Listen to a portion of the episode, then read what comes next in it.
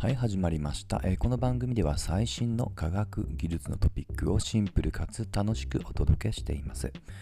今日のテーマは、青い鳥をつかみつつあるイーロン・マスクの事業遍歴と題してお届けします。まあ、あの今ね、配信時点でまだ、えー最終的な手続きは終わってませんが、あのイーロン・マスクによる Twitter の買収ですね。ある程度、えーまあ、経営層の合意はまあ獲得をしたので、あとはまあどのようにね、まあ、買収手続き、まあ、ないしはまあ当局とのまあ規制を含めたね、合意形成かっていうね、テクニカルな話に移るのかなと思います。まあこれがね、あのもたらす、本当いろんな視点で議論が今起こっていますけども、あのーまあ単にね、その経済的な富っていうのをね、求めた行為じゃないってことはなんとなく皆さんも感じてると思います。ちょっとこれはこれであの長引くので、え今日はそれよりも、その Twitter より前にイーロン・マスク自身がもしくは出資した事業を、まあ、せっかくですので、え時系列でなぞってみたいと思います。はい。で彼はね、もともとあの南アフリカから、まあ、カナダにまあ移住してきた方です。この辺りは結構電気にも載っているので、えー知っている人多いかもしれませんね。で、その後にあの、まあ、いくつかね、まあ、あの学校を中退して起業するわけなんですけど、えー一つ目の企業というのが実はあの兄弟で始めてます。えー時代は1995年で、これ ZIP2 という名前の会社です。ま、これがあの会社法人という意味では、えーまあ、彼が初めて、まあ、手掛けた事業になります。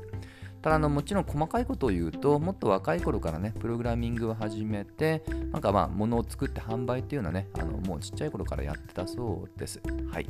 でこの ZIP2 なんですけどもあのちょうど1995年というのは、まあ、Windows95 等々がまあ発売されて、まあ、よりパーソナルコンピューターが身近になった年ですよね。で、えー ZIP2 はこのオンラインコンテンツの販売会社だと思ってください。えはい。まあ、今でこそね、あのまあ、特にイーロン・マスクの今の活動からすると、なんか意外に小さく聞こえますけど、まあ、当時としてはね、タイミング含めて、まあ、絶妙だったんじゃないかなとは思います。はい、でこの事業なんですけども、まあ、当時成功を収めまして、えーあくまで当時ですけどコンパック社これあのまあ最近の方は分からないかもしれませんけど当時、まあ、世界最大のあの PC メーカーの一つでもありました。そこの、まあ、アルタビスタっていう事業に、えー買収をしたとね、まあ、これも大成功です。規模で言うと大体数十億円ぐらいで売却したと言われています。はい。余談ですがコンパックはその後なかなか事業は振るわずにえーヒューレット・パッカードに今は吸収合併をされています。はい。これがまず第1号ですね。で、この、えーま、資金を元にして次に立ち上げたのが1999年の X.com という会社です。これ実はの今でいうフィンテックっていうね、ま、オンライン決算の会社です。で、これもあの、ま、結構いろいろね、あのまあえー競争はあったんですけど結論だけ書くと、えー当時のライバル会社との合併という形で、まあ、新しい会社を作って、まあ、そこでの売却資金ということに一つ EXIT に成功しています。でその名前が、まあ、これはもう皆さんおなじみの PayPal ですと。はい。実は PayPal の、まあ、創業にもその意味では、まあ、イーロン・マスクが関わってたという言い方もできるんですね。はい。でこの時の、まあ、売却額がこれは大体ですけどもまた桁が上がって約200億円と言われています。はい。まあ、ある意味、ここで得た資金から、まあ、次から話す、まあ、今、もう世界中で話題になっている、まあ、人類に直接的に影響を及ぼすような事業にもつながったっていう意味では、一つの、まあ、チェックポイントとしては、PayPal っていうものは大きいのかなと思います。ただここで、まあ、巨額な資金を獲得しただけではなく、もしかしたらそれ以上、えー彼の事業に影響を与えているのが、ここで培った人脈じゃないかなと思います。これ実はよく最近もうペイパルマフィアっていう言葉も定着してます。まあ、それだけイーロン・マスク以外にも、えーすごいメンバーが、まあ、ペイパルの創業に関わっていました。まあ、これあのちょっと主観もあるのでね、これ全員挙げるとキリがないんですけど、えーまあ数人に絞ります。まず1人目がピーター・ティールですね。これはもう投資家としては、もしくはま政治的な影響としても、え、極めて影響力が今でも強い人です。気になった方はピーター・ティルで検索をしてみてください。はい。で、もう一人にしと絞っときますが、リード・ホフマン。これはリンクトインを創業した方ですね。まあ、日本だとね、ちょっとあのリンクトインが他の国ほどあれかもしれませんけども、これはもう世界中ではもうリンクトインも、まあ、ある意味ビジネス特化の SNS としてはもうデファクトには近づいています。はいまあ、その他にも、えー、例えば YouTube の共同創業者とかね、あのまあ、本当そのクラスのあの世界的な話題のサービスの、まあ、創業者が結構勢ぞろいしてます。まあ、それぐらいペイパルマフィアはすごいあのネットワークなので、関心持った方はこのキーワードで検索をしてみてください。はい。で、次ですね。で、ここで得た200億円を元手にして立ち上げたのが、えー、まあ、今ね、もう知らない人の方が珍しいぐらいのスペース X です。時代は2002年ですね。まあ、結構古いですよね。振り返ってみるともう20年前にはもう立ち上げていたっていうね、えー、改めてびっくりさせられます。で結構資金難で厳しい時期はあったんですけども、まあ、そういったその外部背景外部背景としてね、ちょうどあの NASA がね、官から民へっていうね、流れも受けて、えー、うまくそのスペース X がま受注につながって、今ではね、まあ、飛ぶ鳥を落とす勢いでの言わずもがなです。はい。この辺りはね、まあ、あのちょっとこれも長くなるので、もそれ以上にしておきます。で、次なんですけども、これも今では、えー、もう本当に、まあ、時代のこの分野においても、まあ、時代の寵児と言われても過言ではない、えー、電気自動車のテスラですね。でこれは厳密に言うと創業ではなく出資してその後に CEO になったっていうのが正しい表現ですね。別の方が2003年にテスラを創業をしてその翌年に、えー、イーロンが出資をし会長そして CEO になったっていうのがね、まあ、厳格な、まあ、つながり系だったりはします、まあ、とはいえ、まあ、今では一応創業者っていう形になっています、えー、一時期実はちょっとねあの紛争争いもあったんですけど今ではまあ和解をして、まあ、正式に、えー、イーロン・マスクも共同創業者っていうような形になっていますはい。ちょっと余談なんですけども、あ先ほど触れたスペース X が、まあ、ファルコン9というね、ロケットで、えー、宇宙に、まあ、打ち上げたんですけど、まあ、初期の頃の、えー、一つの打ち上げたものの一つが、実はイーロン自身が個人所有しているこのテスラ社のロードスターっていうのはね、結構有名な話です。これ結構ね、YouTube で面白い動画もありますので、えー、まあ、このアンド検索とかですぐ見つかると思います。はい。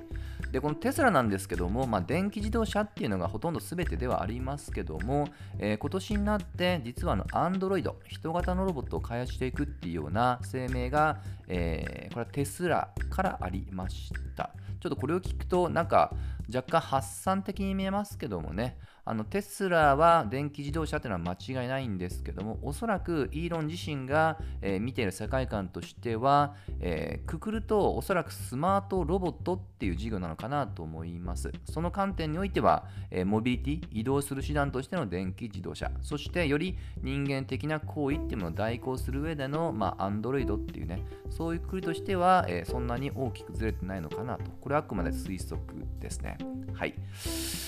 で次の事業に移りますけども次が、えー、ソーラーシティという、えー、会社で2006年に、えー、創業しています、まあ、これも実は先ほどのテスラ同様、えイーロン本人がゼロからではなく実は彼のいとこが立ち上げたものを、えまあ、イーロン自身も関わって実はあのこの会社は今では、えイーロンがまあ、先ほど触れたあのテスラですねテスラが2016年に買収をして、今ではそこの一つの事業になっています。というのも結構相性がよくって、まあ、名前の通り光発電システムっていうものを、まあ、個人の住宅もしくは商業向けに提供していく事業だと思ってください。はい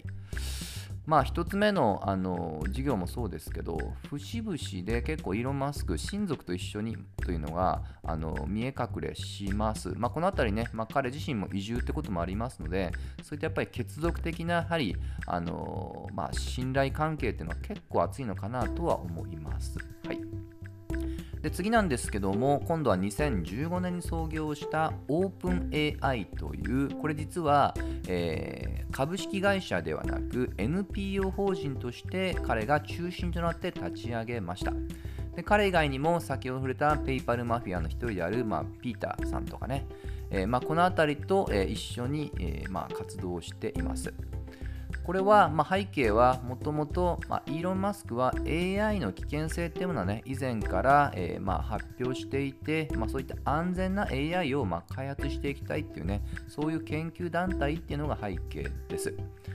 でイーロンはもともと会長だったんですけども、まあ、自社の事業でねどうしてもその AI は切っても切り離せないので、まあ、利益相反っていうのをま避けるためにちょっと今距離は置いています。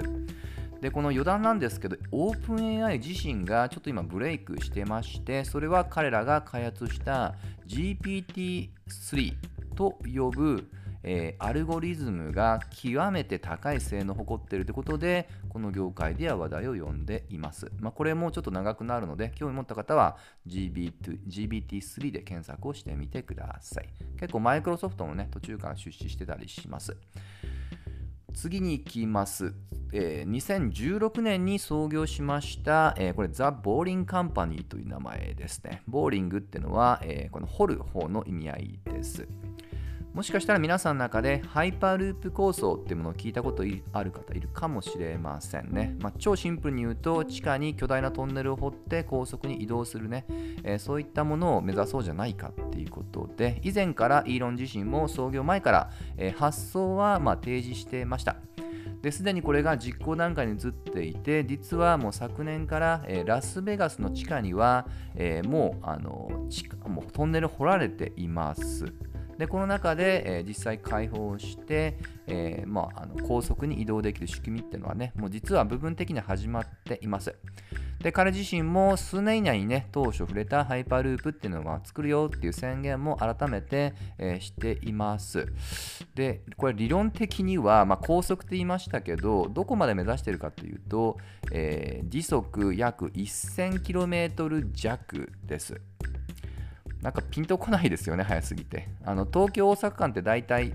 直線距離で400キロぐらいなんですけど、理論的には30分もかからずにそこを作る、まあ、到着することができるぐらいの速さですね。はい。まあ、これはこれだけでもね、すごいなと思うんですけど、彼の中ではあくまで一つの事業に過ぎません。でしかもですね、同年2016年にもう一つとんでもない事業を立ち上げます。その名もニューラリンクです。